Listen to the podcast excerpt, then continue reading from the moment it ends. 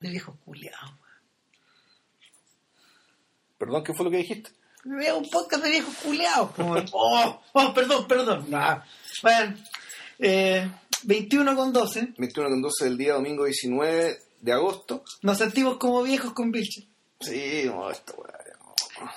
Eh, No, y ahora, claro, además vamos a, vamos a hablar a contrapié de lo que le interesa al país. po. Puta, claro. Vamos a hablar de la película, del gran fenómeno, de la película que lo cambió todo, la película después de la cual nada será lo mismo. Kramer. Bueno, eh, pues yo fui a ver Kramer, ¿eh? Eh, Sí, le- te tengo que ir a ver Kramer, pero Eh, no, bueno, si les interesa el cine, no vayan. Si les interesa saber lo que pasa, puede que hasta reírse un poco, ya pase.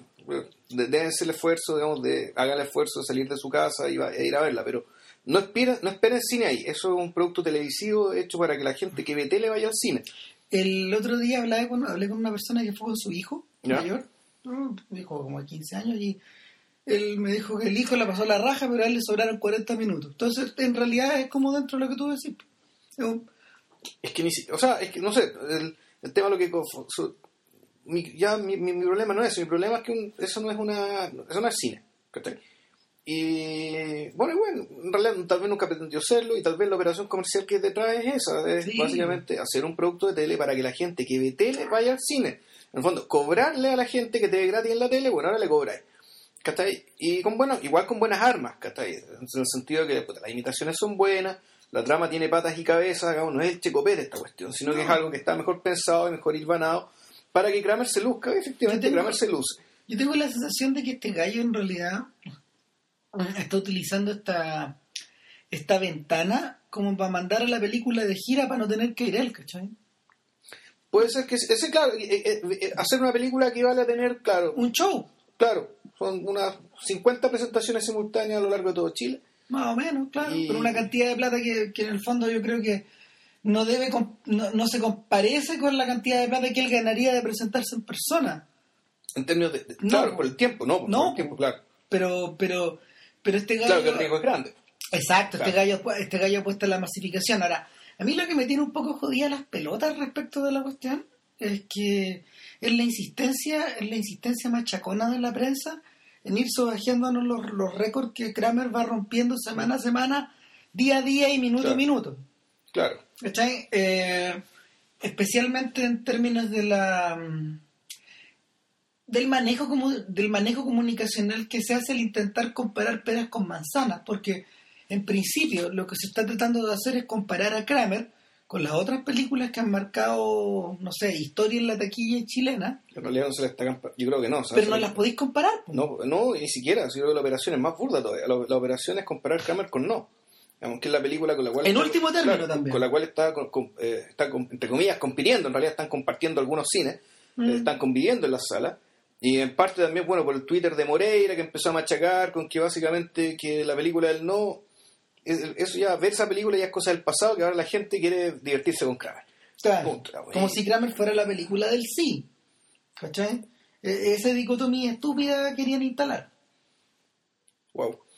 Bueno, ¿O no? no sé. ¿O no? O sea, no- no- o sea, igual, igual, igual, como- igual no deja de llamarme la atención. Ahora, vo- volviendo, volviendo un poco al punto de esta weá de la taquilla, el, el tema de. el te- a ver, no se puede comparar, no se puede comparar el chacotero, ni Radio Corazón, ni, ni Sexo con Amor con Kramer, porque fueron películas que de hecho están, se estrenaron en un régimen de, de estructura comercial distinta. ¿Ya? Eh, el Chacotero se estrenó con gran esfuerzo, como en 20 pantallas. Ya. Eh, entiendo que Sexo con Amor batió récord en su momento y se estrenó como con 35 pantallas. Ya. ¿cachai? Y, y, y conversar en ese tiempo con Boris Cuercha, en el fondo, el decía: Estamos haciendo una apuesta acá. Vamos a ver si aguantan estas 35 pantallas. Y Kramer se estrenó en más de 100 pantallas simultáneas. 100. Sí, po, como Ah. 120. No me hueven, o sea, no, no podéis comparar los resultados económicos de una y de otra.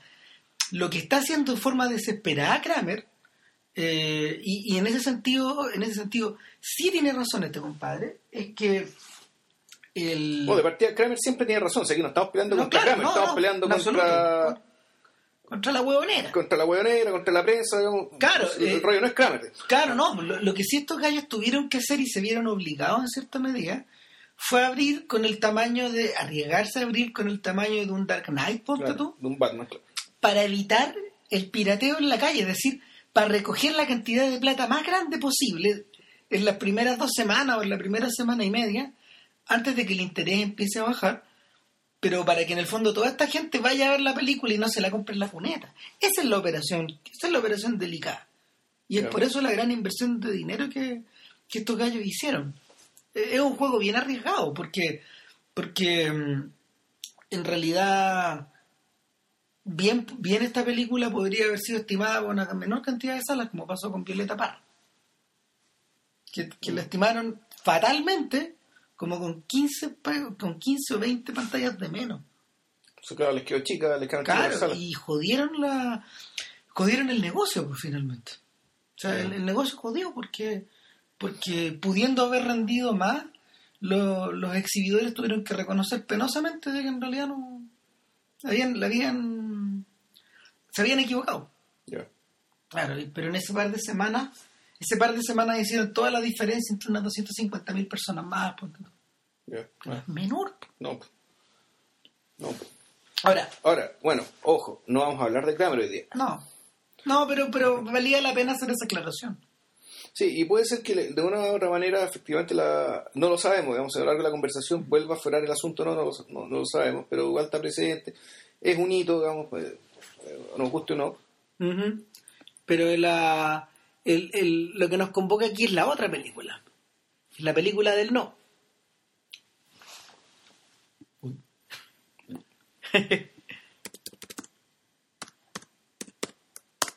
Eso. Y el, a ver.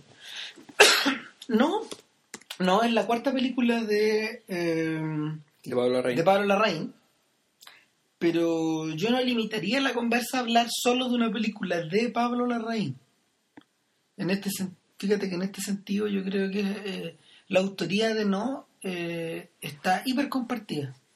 Está compartida tanto en la pega del guionista, que fue Pedro Sí. Peirano, en la pega del director de fotografía, que es, fue- que es Sergio Armstrong, eh, yo diría también en la en el esfuerzo en el esfuerzo de producción que el propio Juan de Dios Larraín que es el hermano del realizador y que eh, no en menor medida también el propio Gael García Bernal que es el direct- eh, que es el actor principal desarrollaron también porque porque en cierta medida ellos también son dueños de la película Gael García es dueño de la película en, en algún eh, en algún territorio O sea, es, es coproductor. Claro, claro. Entonces, la operación de No es bien interesante porque siento que es una película cuya, cuyas responsabilidades están bastante más repartidas o, o que, que la media tradicional o por lo menos nos fuerza a pensar que, que la película es una es una tarea más comunal de lo que en principio parece. Eh, sí, bueno, aparte de ser una tarea, eh, de tener esta, esta como, este- estas diversas procedencias o estas diversas manos que están, que, que están colaborando en hacer la película, eso también, bueno, calza con el hecho de que la película también está proyectada, por lo mismo está proyectada hacia distintos públicos y hacia distintas, y, y hacia distintas formas de, de, de mirar lo que, lo que ha pasado desde el no, digamos, hasta, ahora. Claro, Entonces tú, de- tú decís, claro, hay un hay un tema, digamos, de, de la épica, digamos, ¿cachai? que es para cierta gente, que es para la gente que, que vivió, que vivió esto, digamos, y que tiene, y que básicamente eh, todavía no, no, no ha terminado de renegar, digamos, lo, lo que fue lo bueno de la concertación, y también esa épica también se vende mucho para afuera, interesa mucho afuera. Claro, o sea, el, eh, en ese sentido, por ejemplo, y, y tirando, tirando el dado para adelante y para recogerlo después, eh, si hay alguna película por la cual nosotros, a ver, debiéramos estar postulando en la lista corta de la, del Oscar a Mejor Película Extranjera, tendría que ser Tendría que esta. ser. No por, no por la. No, y fíjate que no precisamente, no solo por un asunto de calidad, sino que porque esta es una de las historias por las cuales este, este pichintún de país es conocido afuera. Claro, o sea, es decir, por la misma razón por la que fue postulada al Oscar Isla Dawson, Claro, desde acá, claro. Desde acá, por esa misma razón deberían postular no. Exacto. Sería, eh, sería lógico y lo, lo obvio. Pero exacto. además pensando que cuando se entregue el Oscar, que va a ser en 2013, se van a cumplir 25 años del plebiscito. Exacto. Entonces, pucha, pues, jugando, vendiendo un poco de humo, digamos, con ese tipo de, de datos, de datos, digamos, y, El sí, dato, el dato no, el dato no es, no está, no es, no, no es, no está lanzado porque sí tampoco. Si, si todos los que, todos los que hayan visto, no sé, las 100.000 personas que a esta altura han visto, no, un poquito más creo que eh, en el cine, se dan, se dan cuenta de que el logo que figura grande afuera, adelante, es el logo de una productora americana, Participant, que, que es una productora, no sé, porque que, que está inmiscuida en la última película de Scorsese, por ejemplo, ¿cachai? Que ha hecho cosas con Soderbergh. Eh, son americanos los dueños de la película. La, la, entiendo que la distribución es Sony en Estados Unidos, es Columbia, Ya. allá. Entonces, el, la película cuenta al revés que lo que le ocurría a Dawson, con un canal que es muy fácil de abrir y cerrar allá. O sea, está integrada como a. Está integrada desde ya como esta suerte de mecanismo. De hecho, no, no va a tener sus primeras exhibiciones públicas en Estados Unidos durante el Festival de Nueva York. ya. Que no es, una- no, no es un lugar tan importante, pero en el fondo, pero en el fondo es, es choro que ya esté desde, desde ahí y seguramente se va a ver en el Festival de Toronto y todo eso. ya. Entonces, eh, está en el circuito comercial. Es una película que entra al circuito comercial en la misma medida o en una medida similar, por ejemplo, a cómo entró El secreto de tus ojos. Ya. ¿cachai? Que de hecho creo que la distribuye Columbia ¿eh? a todo esto. Pero bueno, eh, a volviendo un poco hacia atrás, eh, me gustaría dejar eh, sobre la mesa la pregunta de ¿a quién está dirigida no? ¿A qué público está dirigido? Especialmente a la luz de la pelotudez que dijo ¿En Moreira? Moreira, claro, que, que en el fondo él dice, no, esta, esta es una película de gente que mira hacia el pasado. ¿Es tan cierto eso? Eh, O sea, lo que pasa es que eh, en realidad sí, está la gente que mira hacia el pasado, pero hay gente que mira hacia el pasado de hace 25 años y lo que pasó el año pasado también es pasado. Claro. Y esa gente y la, y, y- y- y la película creo que está dirigida a esa gente. Bueno, nosotros Ahora, y no solo eso, ojo, no Claro. solo eso, también, está, también está el factor Gael García, ¿cachai? De hecho, hay dos campañas para la película. Pues está la campaña de, de no, que es para mayores de, 30 y- de 34 para, para arriba, que, que apela al plebiscito, pero la campaña para la gente menor es una película del mexicano de los amores perros, ¿cachai? O sea, y, y está asumida así. Está asumida así, se comercializó así, se pagaron las plata y todo lo ya. Entonces, no, no, no, no, no, no se está apuntando solamente a un público que está politizado, por ejemplo. Y, y es interesante porque yo siento que la película, pese a ser profundamente política, no está politizada. En el, en el sentido que, al que Moreira, por ejemplo, se podría haber referido. Mm. Bueno, Leo, está, o está hiperpolitizada, está como politizada por, politizada por capas. ¿cachai? Ah, eh, Ah. Yo creo que eso es la, es la definición mejor. Eh, no es interesante porque al revés de lo que ocurre, y esto lo, lo hacía notar Héctor Soto en, el comentario que, que, él escribió la semana pasada, creo, para, para el semanal de la tercera, él decía que eh, al revés de lo que ocurría con Tony Manero y con Postmortem, donde la relación con el con el background histórico, con el, con el tinglado histórico que está por detrás, era mucho más conflictiva, era mucho más áspera, era mucho más difícil de digerir. Eh, en no, en no, la relación con este objeto pasado está bastante más masajeada. Él lo atribuía en parte a que, en cierta forma, los mecanismos de trabajo de Alfredo Castro, por ejemplo, esa dramaturgia que está asociada a su, a su grupo de teatro estaba tomaba tomaba tomaba palco esta vez No, no estaba desarrollada en el centro que, que en ese sentido la pega de Peirano eh, al poner en contacto la historia al poner en contacto el hecho histórico con con la anécdota que él, con la anécdota que él va contando en la película está mucho más está mucho más lograda está mucho más eh, ahora exactamente qué, qué anécdota es por si ustedes no lo saben es la historia de cómo se gestó la campaña publicitaria del no. Es decir, eh, cómo en medio de una en medio de una atmósfera, no sé, pues súper expectante, en donde... O sea, expectante, pero al mismo tiempo bien derrotista, esa- donde al mismo tiempo. se partía la base de que el plebiscito está hecho para ganarlo, que la cuestión es una farsa y que por tanto no... En realidad había que hacerlo porque había que hacerlo, un saludo a la Claro. bandera. Entonces, claro, desde la... Lo interesante es que esta- la... Pero ojo, la... La sensación es de indolencia general. Claro, pero la iniciativa, ojo, no dale, la iniciativa no viene de los publicistas, la iniciativa viene de los políticos, la iniciativa Sí, viene pues. desde la concertación, Claro. que envían a el emisario coordinador Nexo, que es el personaje Luis Ñeco, que vendría a ser una mezcla de Juan Gabriel Valdés y Genaro Arriaga, Claro. a él convencer, un operador político, convencer a un publicista para decir, ¿sabéis qué? Demos la pelea. Claro.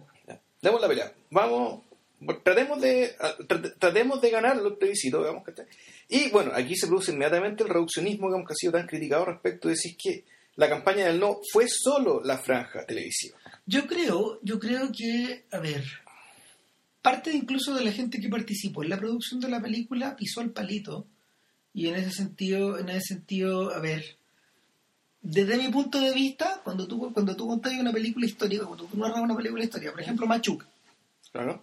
Eh, evidentemente estás participando de un reduccionismo. Evidentemente tú mismo lo estás provocando. Eh, es más, si, si vamos derecho, si, si pensamos derecho, por ejemplo, en, en íconos tan intocables como la batalla de Chile, también es una versión reduccionista del asunto.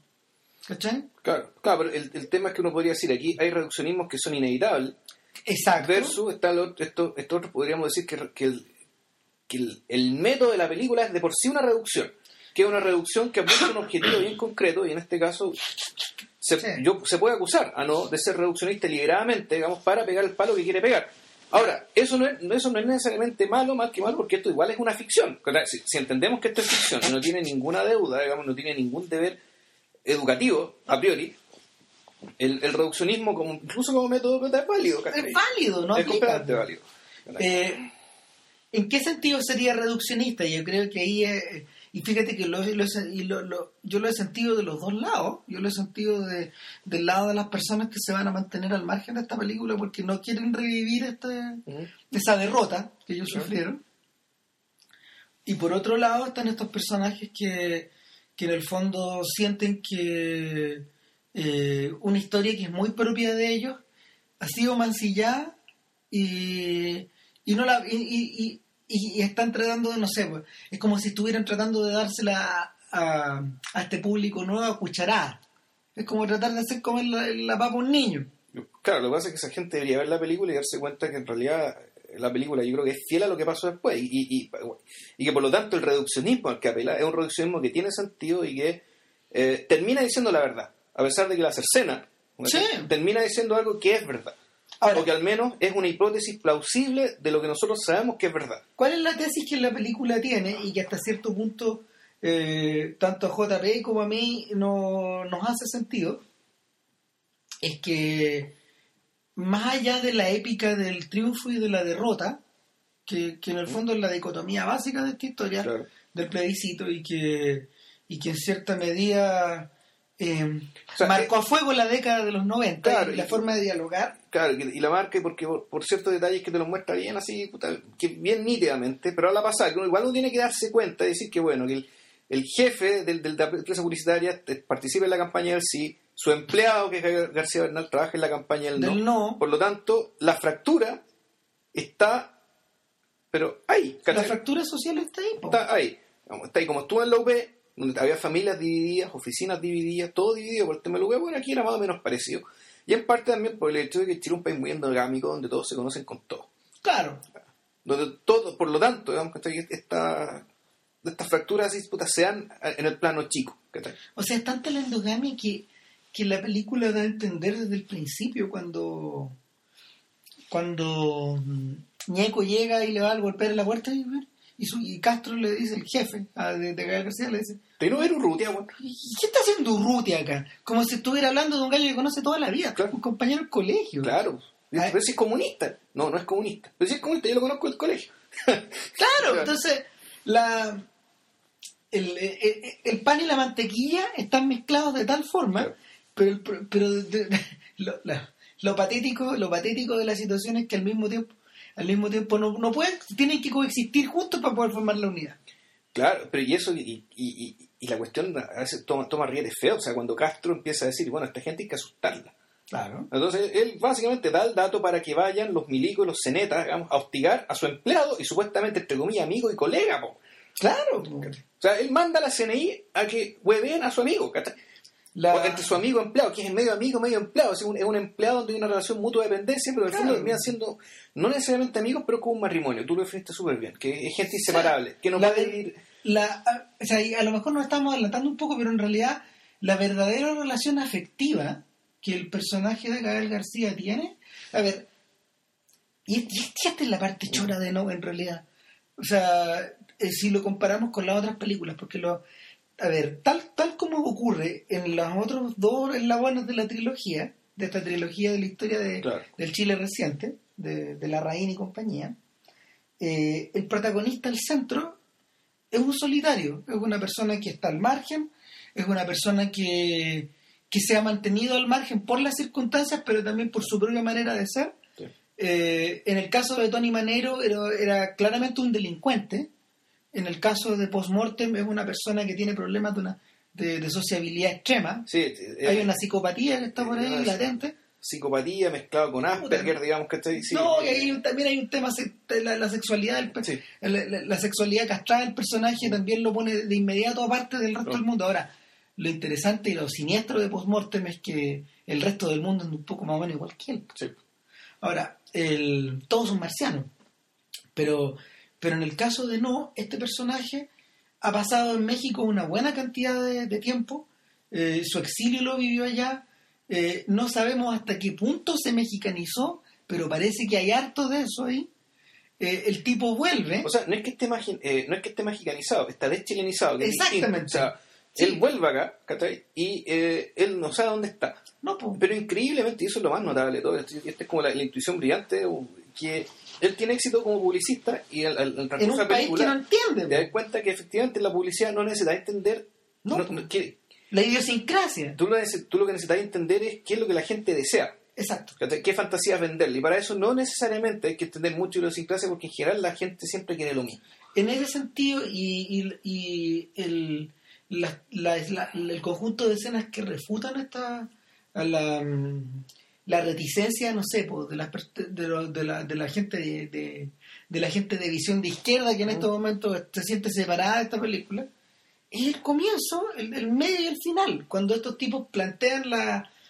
Cuando cada vez que presenta una campaña publicitaria, Exacto, o la campaña, campaña no dice esta frasecita, este país refleja los cambios sociales y políticos que, eh, que, Puta, que- lo que- que ha ocurrido en el país. Claro, claro, lo- el, Chile es distinto. Claro. Chile es un país maduro, Chile está preparado para lo que ustedes van a ver ahora. Eh, Este país quiere más, exige más y como que... se merece más. Claro, digamos, y aquí em- empieza la cuña el tema de la aspiración. Claro, weá, eh, pero, pero lo divertido es que el, discurso, y lo patético es que el discurso, el discurso funciona para vender Para vender free, free, claro. Para vender bellas y audaces, y también para vender la alegría ya viene. pa. claro. Y, lo, y, y- y el- lo escalofriante es que el discurso funciona.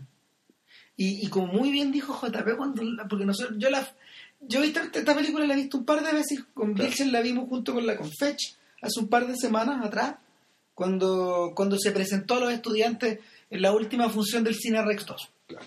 Del, del BF, del, BF, que se acabó. del BF, bueno. Y, y nada, pues a la salida, a la salida de la función, eh, Vilches dijo, bueno, como todas las películas de, de la Rain, lo que se ejecuta aquí es un crimen. ¿Qué clase de crimen? Eh, bueno, no sé. No, mira, a ver. no, bueno, lo que pasa es que el, lo, lo interesante, lo, que me gustó de esta película más como lectura es que la tesis siempre fue que después del no y después de la- del triunfo del win, entre comillas, la, la concertación y la gente que se instaló en el poder, que Correa, que Tirón y que Brunner, digamos, y siempre mencionan a los sospechosos de siempre, Claro. lo que hicieron fue desmovilizar a la población y traicionar el ímpetu, el, el ímpetu que hizo que se recuperara la democracia. Eso está presente, esa lectura está presente en muchos ámbitos de la vida nacional eh, de, de la, de la era noventera. Claro. Por ejemplo, no sé, pues está presente en el cierre, en el cierre de la revista Hoy y de la revista APSI. Claro, o sea, cuando le cortan el agua a todas las publicaciones que venían, o sea, al Fortín Mapocho, ¿cachai? Y ya, puta, y, y un poco le pasó a la época también. O sea, Claro, todos, claro, los intentos de, todos los intentos de crear prensa de elite, digamos, que le compita al Mercurio, digamos, y ahora con Mercurio la tercera, no, eso fue cercenado, Claro, digamos, desde, desde la moneda. Y la pregunta es ¿por qué? Eh, eh, Ya la vamos a dejar en el aire. Por otro lado, también está la desmovilización de los estudiantes secundarios y universitarios durante esa misma década.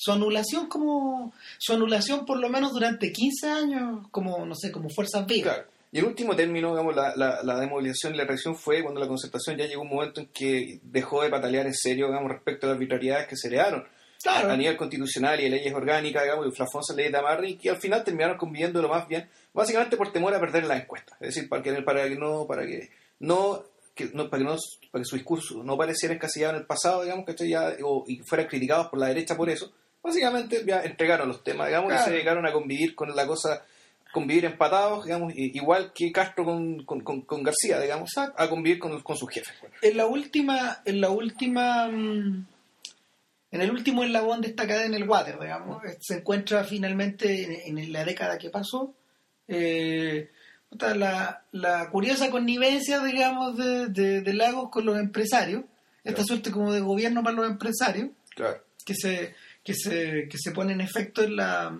en la primera mitad de la década. Y, y luego, bueno, luego está el tema con Bachelet también. Claro, pero, pero claro, la, la frase es cuando, no me acuerdo quién fue el que dijo que lo- los empresarios de Chile nunca estuvieron más felices como con Ricardo Lago. Claro. Claro. Y, y- y- o, o la forma en que han manifestado su, su, su disentir con, no sé, con algunas políticas sociales de este gobierno incluso. Pero, Bueno, el punto, esa es la lectura, esa es como la lectura, la lectura tradicional y que estaba también detrás de, no sé, pues, de, de- de libros como el Chile actual de Mulián, que fue súper importante porque fue uno de los primeros en, en hacer patente, digamos, el malestar que venía, que venía por esa tradición y la película El entusiasmo, digamos, de, de otro Larraín, digamos, de, del otro la raíz. Esa, uh, claro, esa, esa, esa película puso en movimiento la. Registró en vivo esta debacle. Claro, lo que trató de registrar fue efectivamente cómo un tipo de la concerta jugado, digamos, en algún momento termina en el dios capitalismo, ¿cachai? Ah. Eh, Para gran disgusto de los propios compañeros de generación de Ricardo Larraín, que, que en el fondo, a la salida de la función de estreno. Bueno, es que digamos la película bien fallida, ¿cachai? Súper fallida, pero- Tú, tú pero- ya, ya tenés motivo, incluso estando de acuerdo con la película, dice igual salía enojado. No, claro. Pero por lo mala que es la weá. O sea, por lo, por lo mal cerrada que está. Yo tengo una mejor opinión que Vilches del entusiasmo, pero yo concedo que, que en realidad, eh, como diagnóstico social, la película funciona a la Sí, perfección. Sí, sí, po, como, como película, la película está fallida por dentro simplemente porque algún día a lo mejor vamos a conversar de la de esta de este dúo de películas de la Rain, de la frontera y del el entusiasmo, del, del norte y del sur. Yo creo que yo creo que hacen sentido juntos. Bueno, yo creo que se van a dar cuenta que en este podcast se va a hablar muy poco de cine. No, Bueno. no, no es que estamos politizados. No, claro. Pero bueno, el punto, el punto es que el, eh, si el, el entusiasmo ponía, el entusiasmo ponía sobre la mesa esta, esta tesis que tiene eh, Alfredo Jocelyn Holt sobre el del avanzar sin parar. Al tra- trans- al no, trans- no, no, del avanzar sin transar, al transar sin al parar. transar sin parar, claro. Claro, pero Sí. el tema es que, claro, pero volviendo a la idea, esta lógica, una lógica que siempre se, supuestamente se impuso una, una vez que los tipos llegaron al poder, se aseguraron el poder, se asustaron con el poder, Ah. y, y todo eso, digamos, ya llegó a esta forma, a la, a la forma de operarse, de Y estaba, empatarse. y estaba bastante asimilada esta manera de pensar.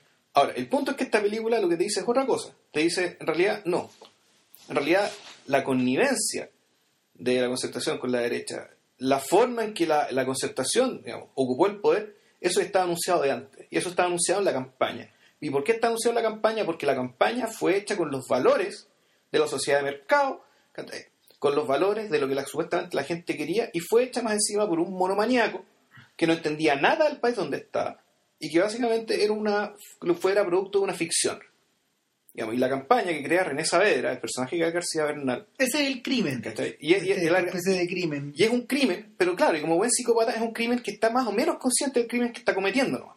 Ah, O sea, lo comete, pero ya cuando eh, empieza a hacer la campaña, puta, se enoja, se, hace- y- y se enoja con los partidos, a veces le doblan la mano porque él efectivamente quería hacer una campaña que era fuera, pura jauja, y cada vez que aparecía una campaña que hablara de los detenidos desaparecidos, las cosas lúgubres del régimen, le venían los temblores. él decía, pucha, no, es que no quiero que esto parezca llorón, ni, que, ni quiero que parezca esto muy lúgubre. no estamos quiero- pidiendo perdón, no estamos pidiendo permiso. Claro, no, no quiero eh, esto no vende. Y entonces, efectivamente, este tipo, él es una especie de, él es una especie de defensor de una, de una ética publicitaria, por decirlo así, dentro de un grupo de, dentro de un grupo de trabajo donde viene mucha gente de muchos lados, y a veces gana y a veces pierde. Pero en, en, la suma general, digamos, la tesis de la película, y esto habría que verlo también, ojo, habría que ver la campaña si es que están así. Sí. ¿Cachai? Pero la tesis de la película es que el espíritu general de la campaña es este espíritu, digamos, que era muy parecido al de un comercial de Free. ¿Por qué? Porque básicamente vendía incluyendo lo mismo, los mismos. Incluyendo el mismo, digamos. ¿Y por qué? Porque básicamente vendía lo mismo que vendía Free. O vendía las mismas ideas que quería Free, y las mismas ideas, sensaciones, aspiraciones, digamos, de lo que se quiera hablar, digamos, en el lenguaje publicitario. Bueno, uno de los detalles que de verdad me parece muy interesante y que, que no haya puesto, que no haya puesto a la luz o que haya sacado a la luz o que o que lo haya utilizado como material dramático, esta sensación de que en el fondo, que, se ve muy poco en las películas chilenas, una estructura como de continuidad histórica. Mm. El, cuando uno ve Machuca, por ejemplo, o cuando uno ve, no sé, cuando uno ve, ponte tú, no sé, una película como, una película también, no sé, como, como, como Tony Manero, hay una cosa que a mí siempre me, me provoca cierta reticencia y es la, es la sensación de que en el fondo estamos tratando de ver un poquito de realidad condensada, estamos viendo, por ejemplo, no sé, lo en colores, como ocurre en Machuca, ¿cachai? Eh, y, hay cierto determinismo en las imágenes que va que se va haciendo más pesado y más pesado. No tienen en general esas películas no solían tener no solían tener esta idea de que había algo antes y había algo después. Está muy autocontenida. Mm, ya. Eh, ¿por qué funciona la autocontención o esta, esta manera como de, concebir el mundo como una pelota, digamos, una pelota sólida que, tiene esa película? Le funciona muy bien porque en realidad el verdadero tema de Machuca es la inequidad social. Sí, pero ojo, en el caso de Machuca la proyección hacia el presente era, era bien directa. Era bien salvaje. Y por eso es que la película pegó tan fuerte. No así Tony Manero, que efectivamente en Tony Manero te, te encapsula un periodo, digamos, un periodo de insanidad y un periodo, claro, de, de, de, larga de mímesis, ¿cachai? Claro, el, pero, pero el, a, lo, que voy es que la, la, la, identificación que, que mucha gente sintió con los dilemas de la, de la, de la inequidad en el momento de, del estreno de Machuque, que llevaran a que se publicara una buena cantidad de editoriales al respecto, en su momento ya se convirtió en tema campaña. Ya no críticas de cine, digamos, estas huevas eran, estas eran cartas al director. Eh, y editoriales y... Y tema campaña. Sí, claro. O sea, el... y, es un diálogo que, que, en el fondo el propio Wood reconoció que era tan importante que finalmente lo extendió a la película que siguió. No. Para bien o para mal, pero, pero el, el, el asunto es que su, el, al, al, establecer esa relación tan fuerte entre una cosa y otra, en realidad la película, la película eh, ¿cómo se llama? Yo creo, yo siento, yo siento que se debilitaba como, se debilitaba como filme de época, como artefacto. ¿Cachai? A mí me sirve menos cuando tú la ves. Yo creo que, por ejemplo, hay, y, es probablemente, probablemente hay otras, hay otras, hay otras producciones como los 80 que funcionan, que funcionan en el otro sentido, para establecer esta, esta especie como de lazo emocional con esa, con esa era, que, que completan esa operación. ¿Cachai? en ese sentido son mucho más efectivas, son mucho más, van mucho más al callo de lo que en el fondo la gente quiere. Eh, y, en, ese sentido yo creo que la intuición genial de no eh, eh, es proponer la idea de que en el fondo esta gente que había cambiado, esta generación fría a la cual se refiere Gael García desde el principio, este, este, este, público, este público que se está acostumbrando a ir al mall, esta gente que estaba soñando con tener su, su, su, primer auto, su segundo auto, ¿cachai? estaba aprendiendo a ocupar el microondas, ¿cachai? Que, un personaje de la película de microondas. Pues. Claro, o sea, esta gente que está aprendiendo a ponerse en contacto con esta realidad que parece tan lejana, que es una realidad que, que, que, se veía en las publicidades de las revistas, que, que estaba presente... En las películas. Claro, eh, en el fondo la mediatización de un Chile que parece muy atávico eh, es un proceso que se había iniciado desde mucho antes. Eh, eran semillas que estaban, no sé, puestas ahí desde finales de los 70, de la época del dólar a 39. Claro. Claro, pero, claro, pero después vino, vino, vino la crisis y supuestamente la bonanza vino del 84 para adelante. Un país que crecía al 10%. Claro, sí. Entonces, el, la, la intuición genial de la película, y, y eso lo agrega de hecho a la comprensión del periodo total, es que en realidad la carrera estaba ganada. Estaba ganada para los sujetos que presentaran mejor la campaña, Claro. los sujetos que identificaran, identificaran mejor esa sensación. Es bien patético que el propio gobierno haya sido ciego, el propio gobierno de la época haya sido completamente ciego ante esas variables. O sea, yo creo que no era tan ciego. El problema fue que reaccionaron muy mal. Si mal que mal el discurso que daba el publicista argentino al principio, cuando decía que, bueno, aquí en este modelo cualquiera puede ser millonario. No todos, Cualquiera. cualquiera. Y, y efectivamente eso es algo que también está súper fuerte en el sueño, está súper fuerte en el imaginario nuestro y por eso es que hay, pucha, hay, eh, el modelo en el fondo está tan legitimado, pero en realidad todos aspiran a hacerse cualquiera. Exacto, ganándose el loto. No, no, no, no, mira, el- si, en los, si, en los, si en los 90 fue ganarse el loto y el kino, estos días la, estos días la cualquierización está, no sé, pues, uno la ve todos los días en estos programas de huevones que cantan en la tele, ¿cachai? Sí, claro. O sea, esta gente que, que hace el karaoke, o la gran voz de Chile, o el gran talento del- de, Sí. de la cacha de la espada, ¿cachai? Esos son los cualquiera de vida. Claro. Muy pocos que tengan que ver con crear empresas nuevas, digamos, No, como- o sea- o, o- o inventar tonteras, innovar procesos, lo que Claro, estamos ahogados, eh, de alguna forma estamos ahogados por la mediatización que se Sí. abre en ese periodo. Sí. Y de hecho el gran sueño y el gran sopor de los 90, que, que interpretaron, no sé, también lo- lo- lo- los satiristas de, de programas como Plan Z, por ejemplo, y el mismo Peirano en el fondo, Claro. el mismo Peirano y su compañía, digamos. Eh, Peirano y Díaz, en realidad. Peirano y Díaz y, no, y varios más, digamos, y Gumucio en cierta medida. Sí, pero, los que, pero tú te das cuenta, por trayectoria, los que Claro. venían empezando, ¿cachai? los que terminaron entendiendo mejor el cuento y, y generaron una obra aparte propia que, que pesó más, ¿cachai? Claro. al menos en el audiovisual, al menos. ¿cachai? Porque Gumucio tenía otros méritos, pero claro, eran ellos.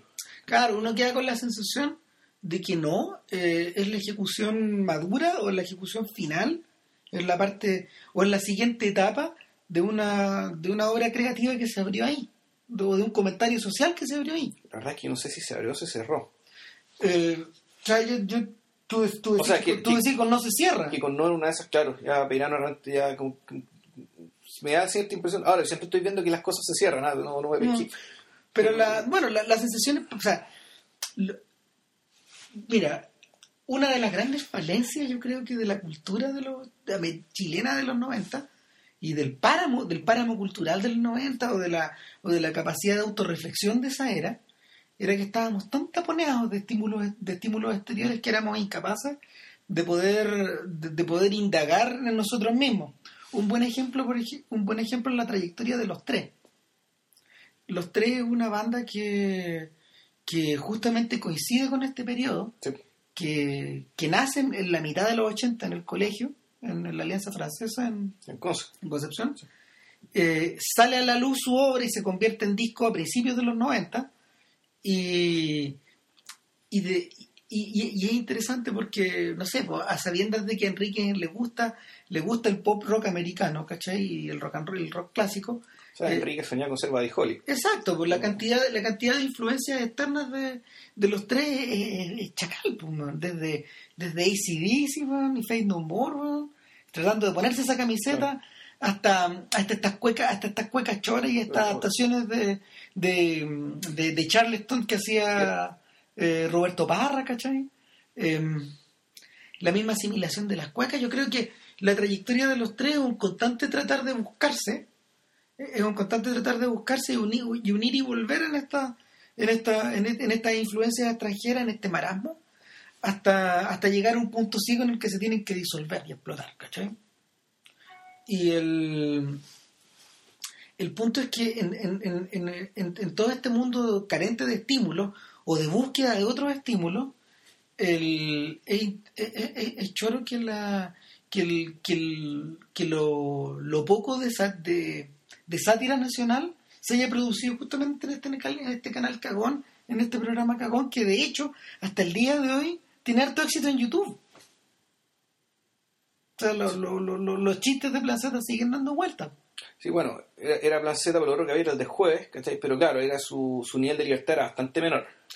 Claro, no. Y, y era, y era otra cosa. O sea, a- coqueteaba con esto también. Tra- Trataba un poco esto, Claro, pero, el pero de- no, no era el fuerte ella. No, pues el de No. jueves, el de jueves era, era jugar un poquito el humor político, pero su verdadera fuente era, era no sé, por un lado, por un lado el teatro del café, el, ca- el café concert y Sí. por otro lado eh, la educación en el absurdo de estos personajes. pues. No deja de ser interesante que, que Lucho Ñeco, que es el gallo que tiene la obra, la, la obra más maciza y más sólida al respecto en sus interpretaciones, sea uno de los jugadores de esta, de esta operación. Está en el de juego. Que está en el juego, claro. Sí, pues, el, el- profesor cochinón, ¿cómo, es? ¿cómo se llama? Ya ni me acuerdo. Eh, pero, nada, pero el pelado estaba ahí. Mm. Eh, ahora, el capítulo aparte no, está el tema técnico. Y yo, yo, yo en ese sentido también me saco el sombrero. ¿Por qué? Porque no es una película, a ver, Soto decía que es una película que se ve fea. Yo disiento en absoluto. No, está loco. Está loco. No, no, no. Ahí se, ahí se nos equivoca Ah, Don H. ah. Eh, eh, no es una película de texturas. ¿Por qué se ve así? Porque es una, es una película que se identifica hasta tal punto con, la, con el material de archivo de la época que adopta esa misma forma. Pero, eso fue una, fue una decisión bastante práctica para que estas dos cosas se parecieran. Es Uh. que es el tema. Pero ¿por qué tenían que parecerse? ¿Por qué tenían que parecerse? Porque yo creo que tenía que... Porque, porque la lógica es que, en el- porque eh, en este aspecto tan importante en realidad, lo que pasó en la tele fue lo que pasó en la realidad. Exacto. O sea, la realidad y la tele fueron lo mismo. O sea, volvemos al reduccionismo inicial. Exacto, eh, la, la- la idea es que en el fondo el tremendo peso de la campaña del no finalmente es indistinguible de la Claro. campaña de Free. Eh, Y- o- y- y es indistinguible la realidad. Ese es el punto. O sea, la realidad y la campaña, la realidad y la tele, en ese momento se fundieron. Era todo. ¿Cachai? Es tan heavy la situación que llega un punto en la película en que la relación de poder de cine y tele se invierte y... Porque, ojo, la película fue hecha con cámaras de tele de los años 80. La Claro. película está en 4x3, Exacto. ¿cachai? que es el formato de las De teles las viejas. teles viejas. Ustedes van a ver que tiene barras negras en los lados. Claro, Tal como, por ejemplo, les puede ocurrir en su televisión de 16 por 9. claro. O sea, es como una película de Chaplin, Claro, pará. Para. Lo otro, lo otro es que, o sea, llega un momento, llega un momento tal en que el peso de la, en que el peso de las campañas se devora la película y empezamos a ver amplificado a varios metros de altura la campaña del sí y la campaña del no. Claro. Y estos tipos van un poco más lejos. En, eh, en, la, en la edición digital, en la, en la proyección digital de la película, el sonido se ahoga y queda reducido al cuarto inferior derecho de, de la pantalla, tal como eh, en los parlantes de las teles a color de esa época. Y se silencia en el lado izquierdo completo y en la parte inferior, en la parte superior derecha. Es decir, la pantalla de cine queda convertida en una gigantesca Esta tele. pantalla de tele. y la mimesis es total entre el material de archivo, que no es tanto, Claro. y el material filmado. Eh, el, el efecto, en, en- en último término, es el contrario del que se produce en la serie Los 80 de Canal 13. ¿Por qué? Porque la, en los 80, los, los 80 funciona como un péndulo. Es permanentemente un ir y venir desde el pasado al presente. Eh, es una serie que está filmada con cámaras digitales cuyas, cuyas conexiones, cuyas conexiones entre escenas, cuyas cortinas en el fondo, son material de archivo de Canal 13 de la época, de las noticias.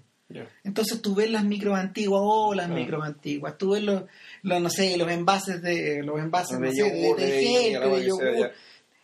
Tus huevones llegan, van tan lejos que, que, lo, que, que hay ciertos momentos en que los personajes están viendo tele, ven obviamente teleseries del 13, pero también ven comerciales de la época.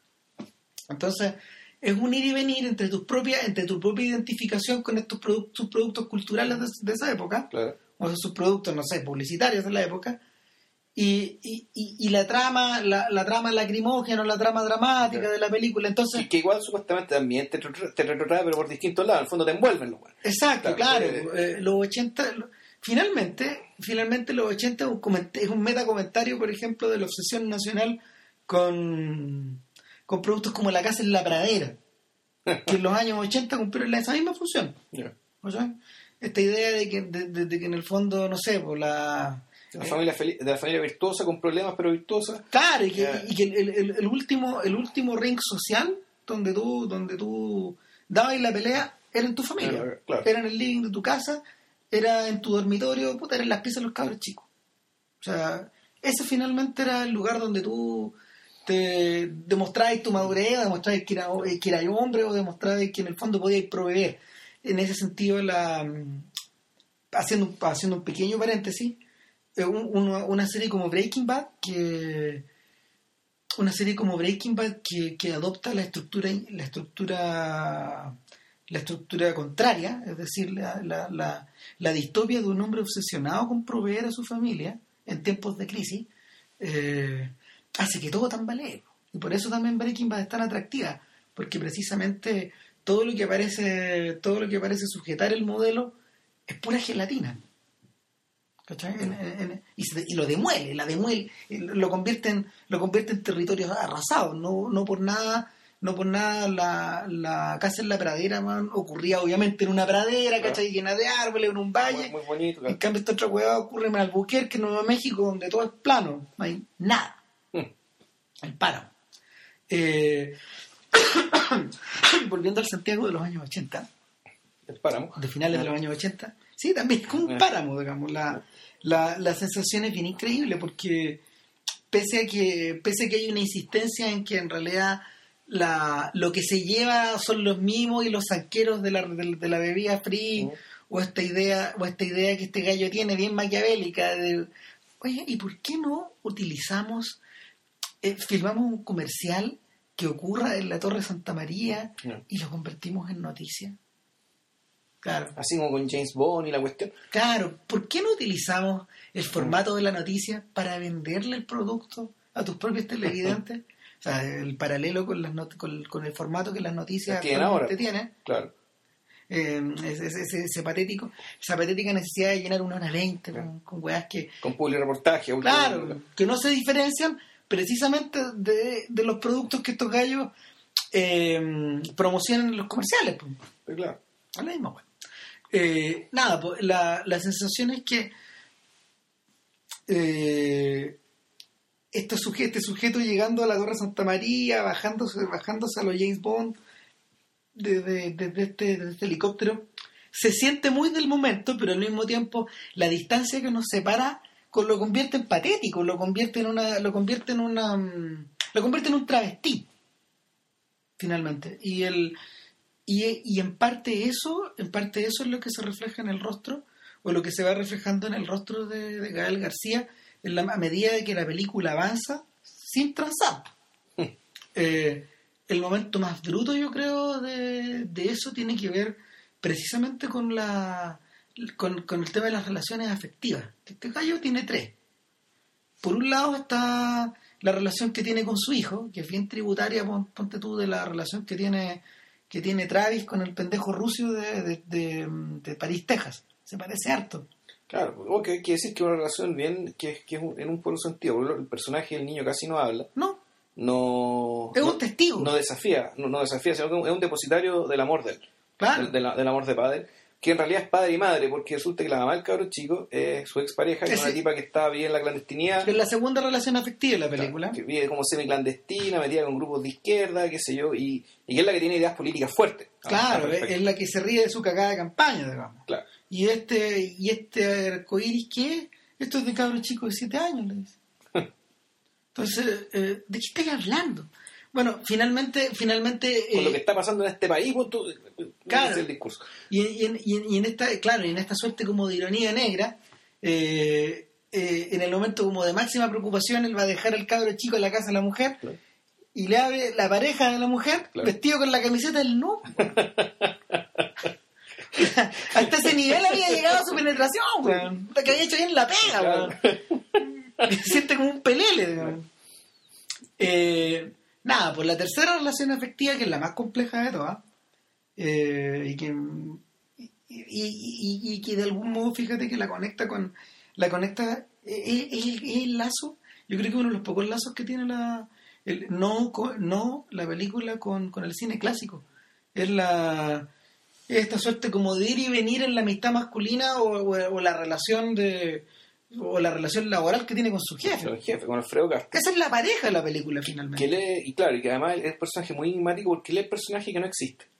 Exacto. Es decir, él es el publicista fantasma que, nadie- que no se ha hecho responsable, digamos, por el bodrio, digamos, de la campaña del sí. Claro. Que hasta ahora está guardado. Hay, claro, y se han hecho intentos, se han hecho distintos intentos, por ejemplo, en el último número de Decían que era Capital. Jorge Pedrero. porque- En el último Claro. número de Capital aparecen algunos de los responsables, entre ellos Mauricio Correa, el director del Bienvenido a Todos. Ah, Mira bueno, vos. buenos días a todos. Mira vos, el vivo, el vivo, uno de los vivos de, de ¿cómo se De llama? Camiroaga. De Camirá, claro, esos vivos mediáticos, weón, que puta que, que, que, soba- que han sobajeado la muerte del personaje, weón, durante un año ya. Entonces, el Correa es uno de estos personajes. Claro, pero lo que pasa es que como son, eran, eran equipos, digamos, ¿cachai? Claro, No, pero- no, puta, no hay un... No están identificados. Y nadie se ha hecho plenamente responsable. Si sí, yo hice esta campaña, de mía fue la idea de traer a la esposa loca Sí, de la ¿cachai? Yo hice esto. Claro, yo no sé, pues yo hice, yo hice estas parodias de la, de la campaña del Claro. sí, ¿cachai? La, la campaña del no. Exacto.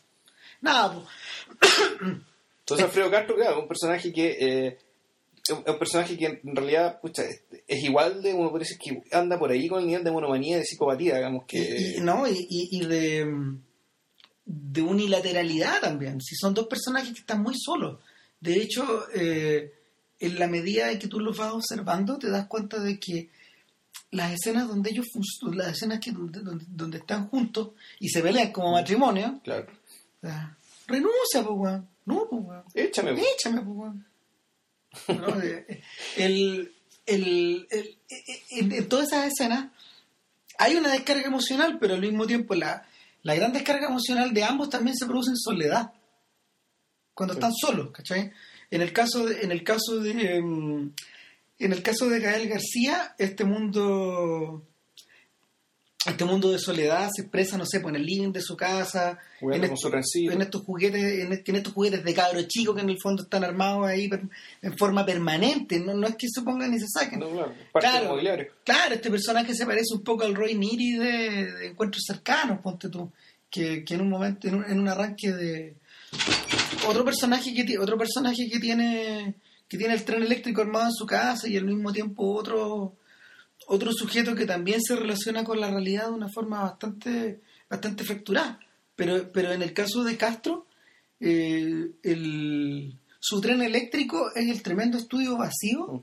donde se producen los comerciales porque dónde está dónde está la casa de este personaje Nunca se ve. nunca se ve, siempre está ahí.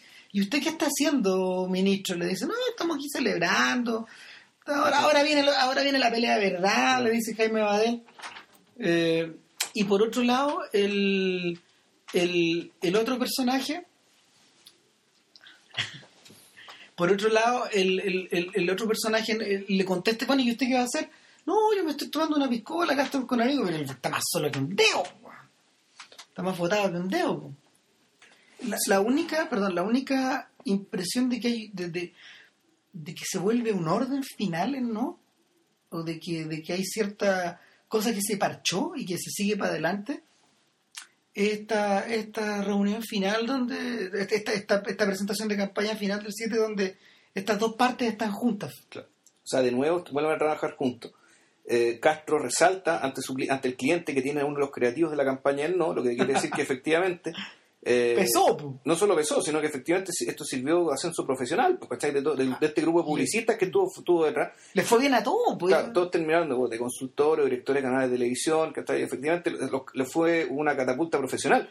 Y, y esto lo, lo- lo expresa Peirano su guion de una forma bien cínica, porque todavía la campaña no había terminado y Gabriel García ya estaba haciendo los bosquejos, digamos, ¿cachai? Para, para lo de Bellas y Audaces, es decir, ya ella estaba haciendo su siguiente pega.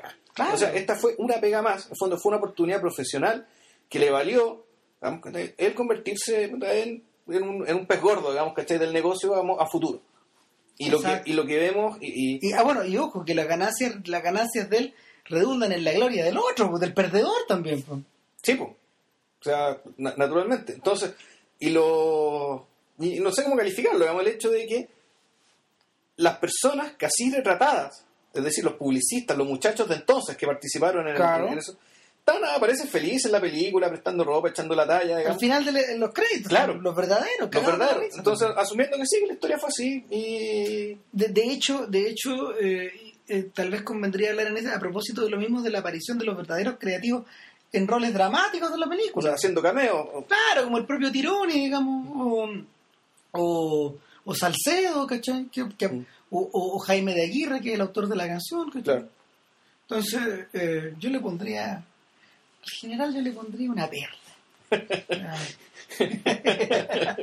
Gran. Claro. Y, y aquí, bueno, el, lo otro que, que es discutible es el hecho por qué era necesario que Jaime Abadel hiciera un Sergio Fernández que no existe. Eh, Porque Sergio Fernández, hasta donde uno sabe, él no era así. ni Onofre no era- Carpa tampoco. Él no era eso. Él- ellos no eran eso. Entonces, resulta que hace Jaime Abadel hace básicamente un viejo huico, ¿cachai? que es un hombre relativamente despierto, pero que está puesto ahí. Y como es dictadura, tampoco tiene que ser un gran político, ni tiene que ser, ni tiene que tener muchas virtudes, salvo ser un viejo cuico, digamos, con don de mando, que, y que además es muy divertido. Ah, me quiero ir. Se va, o Claro. no sé. o, o cuando le, le presentan lo, del, lo, lo de los arco, lo del arco, el arco iris. Eso es de los maricones. O, o no de los mapuches. ¿Qué indios maricones? Claro. E- Ese es el razonamiento del, sujeto. Que, claro, era muy divertido, pero uno cuesta. Está bastante que- caricaturizado. Claro, pero, ah, pero hay una cuestión detrás. ¿Por qué se necesitaba hacer un comic relief con el ministro del Interior? Ah, Hay una decisión de- de- detrás ahí. O sea, hay un tema, digamos, de hacer la película más digerible, eh, en el sentido de que, o una, puede ser muy pesada por el tema político, o hay que decirlo, esta película, dentro de todo, es una película de Pablo Larraín. Eso implica que se- hay, hay una cierta tensión inherente a seguir un personaje de cierta manera, a, a filmarlo de espaldas, a seguirlo permanentemente. Eh, y, pucha, volvemos a la palabra crimen, es decir, es un personaje que está cargado, o sea, que, que te, te lo muestran con cierta carga tensa, media como de un personaje medio psicópata, medio monomaniaco, que está de espalda a la realidad. Y, y a lo mejor, bueno, es, eh, esa tensión era necesario, digamos, puta, eh, alivianarla con esto otro. Ahora, el, el, el- punto es que la, el retrato, digamos, de lo que era la derecha, lo que fue la campaña del sí, también es bien demoledor y puso de nuevo también en el tapete el tema, bueno, a lo que hablamos, ¿quién hizo esta campaña? ¿por qué? Por- no, bueno, el por qué está bien claro, el por Sí, qué básicamente es porque no pudieron, no se vieron superados, digamos, en términos de discurso, por tanto tuvieron que apelar a la parodia, al fondo de- a la violencia, que es el recurso del incapaz, digamos, del derrotado. Ahora, el tema es que, que efectivamente el, el- hay un, hay mucha hay mucho propio en torno a esa campaña en términos de que en realidad son pocas no, no, no hay responsables que asuman esta guagua porque en rigor uno podría decir que la el así como la campaña del no fue la campaña televisiva propiamente tal fue el registro audiovisual digamos, que, que de las esperanzas y de las aspiraciones que derrocaron la dictadura, pero eran también unas, de- era- eran esperanzas y aspiraciones que tenían que ver con bienestar material y con otros valores que terminaron plasmándose después. Claro, la campaña en sí fue el registro material del salvajismo y la barbarie de lo que fue la dictadura. O sea, fue ponerla en pantalla. digamos, y, y- y yo creo que un poco ahí está el tema del, del, del oprobio perpetuo, digamos, de la infamia que está detrás de esa campaña. Exacto. O Eh, sea, fue la campaña en la cual la gente que estaba detrás del CEO, no sé si así, pero que el régimen, la gente del régimen, eran unos salvajes, ¿cachai? Pero esa campaña fue hecha por gente sin cultura, ¿cachai? Fue hecha por salvajes.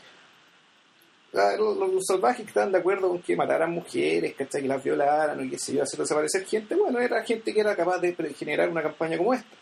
Digamos, y la, Ni más y- ni menos. Y la, y la correspondencia es evidente, digamos, es obvia. ¿cachai? Pero esto es de gente salvaje. Tal vez por eso, tal vez por eso yo creo que el, el, el- el escosor, el escosor que, que genera la campaña del sí hasta el día de hoy, eh, no arredra. A mí no me cabe duda que las personas que subieron a YouTube la campaña del sí fueron gente del no. Obviamente. Claro. O sea, si el, es como que te traigan, te traigan a flote la memoria del subsuelo. Es, es como que te traigan realmente a lo más bajo del inconsciente, lo que está escondido en el hipotálamo, digamos, que Claro. eso es la campaña. Una de las cosas interesantes que dijo Paulsen al respecto, fíjate, fue que, fue que en realidad él dijo, a ver, por mucho que hablemos de la campaña del no y, y lo asertiva que era, lo buena que era, lo, lo creativa que era, este, es un- este, es un, es un- este es un que está de espaldas a la campaña del sí. Y en ese sentido la campaña del no hay que entenderla junto con la otra. no, no, no, o sea, no es una reflexión tirada al azar, yo creo que... Ay, no, no, las campañas se hicieron autónomamente. Claro. El, tema, el resultado, Exacto. entre comillas, suponiendo que el resultado solamente dependió de la campaña televisiva, cosa que en su Sí, momento eh, discutible. volvemos, al, volvemos al reduccionismo. Pero asu- asumiendo que estamos reduc- reduciendo, digamos. Ah, no, pues suponiendo que reducimos, el, el siamés se entiende de esa forma. Sí.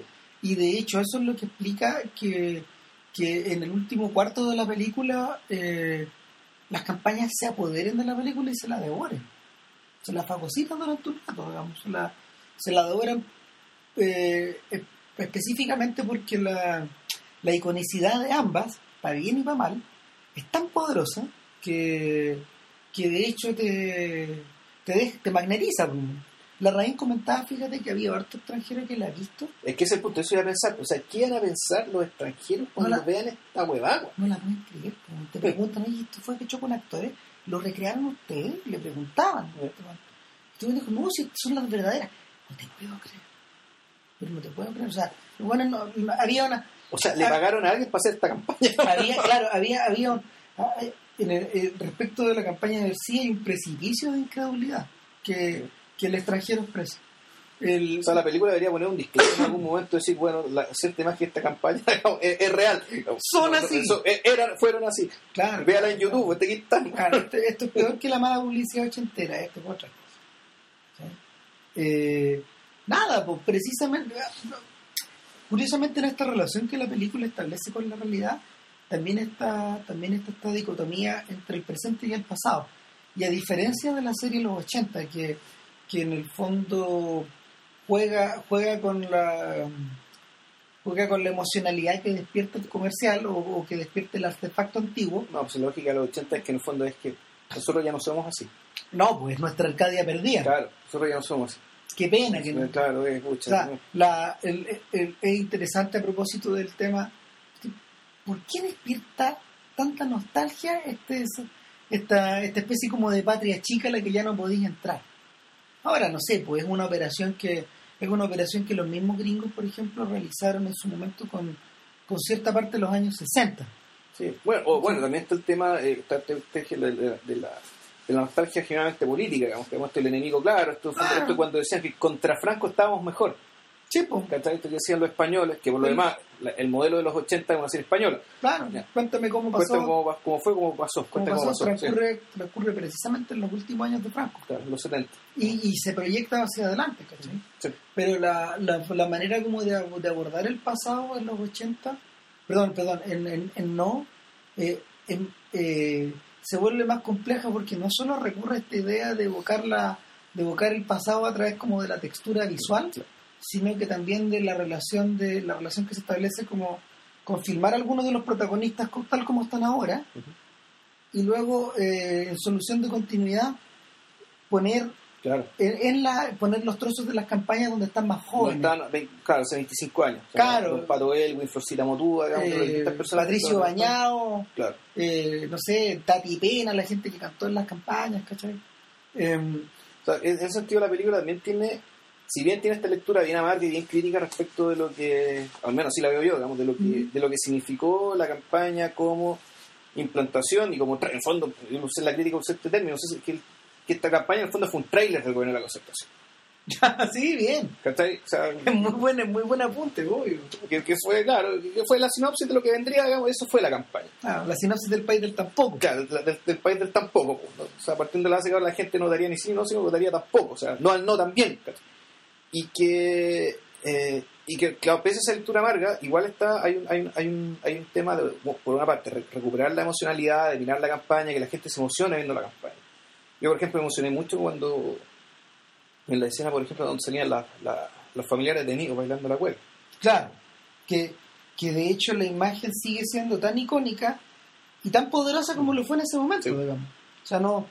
El, O sea, ese- esa cuestión, claro, y es una obra maestra fuera de la publicidad, por exacto, en, ese sentido, Es claro. una obra maestra audiovisual. En, ese sentido, el, la frase que le dice Cantillana, así, sacada como bien de la guata Sí. al, al, a, a Gael García, porque finalmente el gran antagonista de la película es él.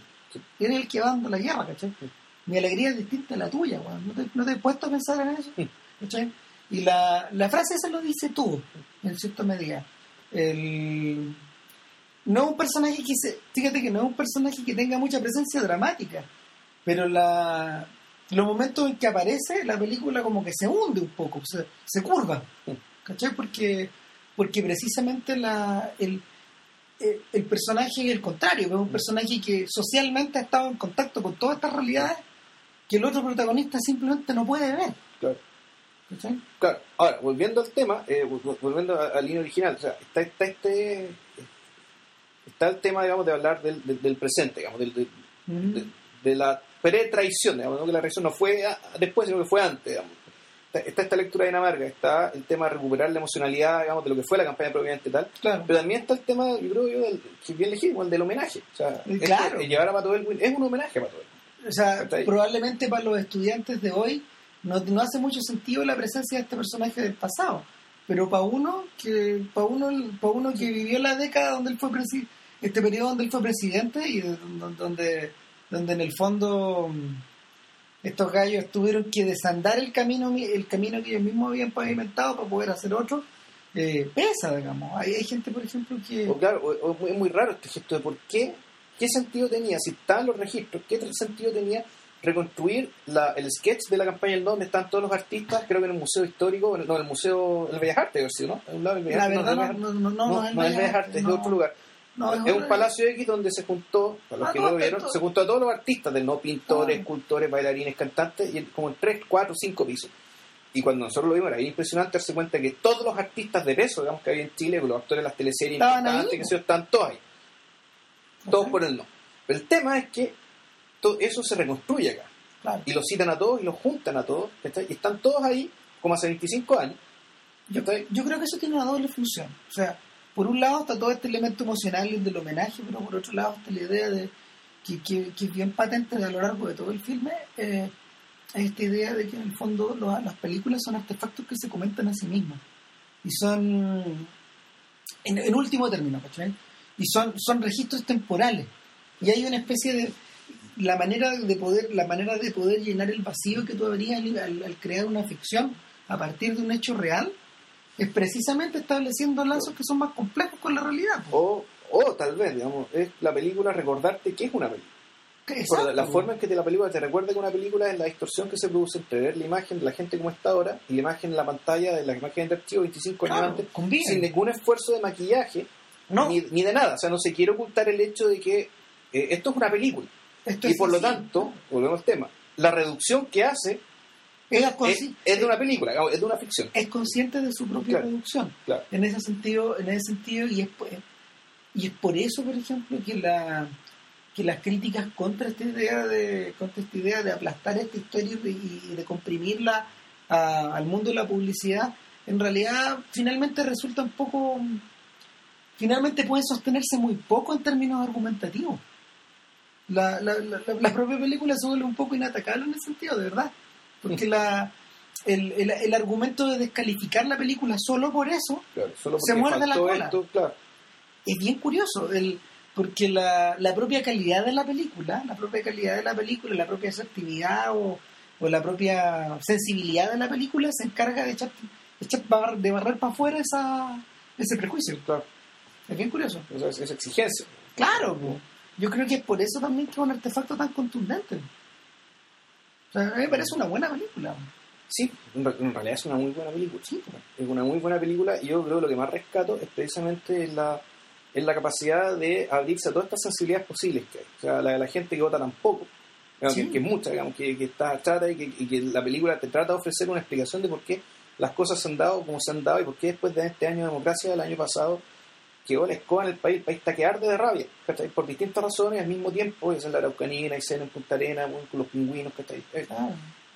que ¿para qué sirvió todo? Digamos, si, si hay tanta crispación política, si, hay- si hace un año digamos, que la gente tocó cacerolas como en la dictadura después de 20 años de democracia, ¿por qué pasa esto? Entonces, hay una la película le respo- le responde a esas personas, la, pero la película también se hace cargo ¿cachai? de quienes pucha, quieren recordar legítimamente algo, algo que fue pucha, difícil, complicado, valiente, muy jugado, muy valiente. Es significativo para sus vidas, Sí, para su pero- experiencia y, y para todos nosotros.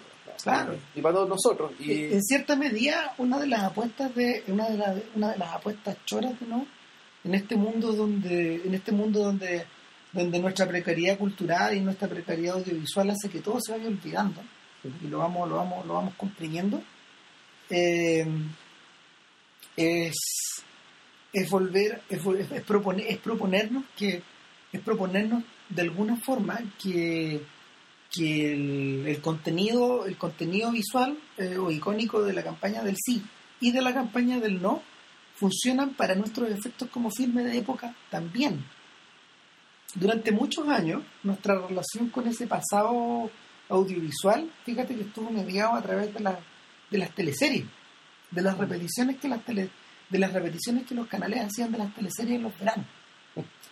Eh, eh, en, cierta medida la presencia de la madrastra o de los títeres eh, en estas repeticiones sí adquirió cierto, cierto peso y cierta cierta ¿cómo se llama? Mm, cierta importancia. De hecho... Eh, claro, hay que decir, eh, sin buscarlo en ningún lado, no, no tenía ninguna pretensión de ese tipo. Ahora, aun cuando algunas fueran mejor escritas pero escritas, o sea, obviando eso. Lo más, pero lo más impresionante es que la idea de los dos de, las dos desarraigadas que ocupan el centro de cada una de esas teleseries, por un lado la, la, la, Yael Unger y por el otro la, la Claudia Di Girolamo, hacían eco en torno al tema del exilio, hacían eco en torno al tema del desarraigo, ¿cachai? La gente que iba, venía... Claro, estaba ahí, estaba ahí. Cuando uno lo volvía a ver en los 90 estaba ahí fresco. Eh, sin embargo, sin embargo, no habían otros artefactos que te pudieran relacionar con eso.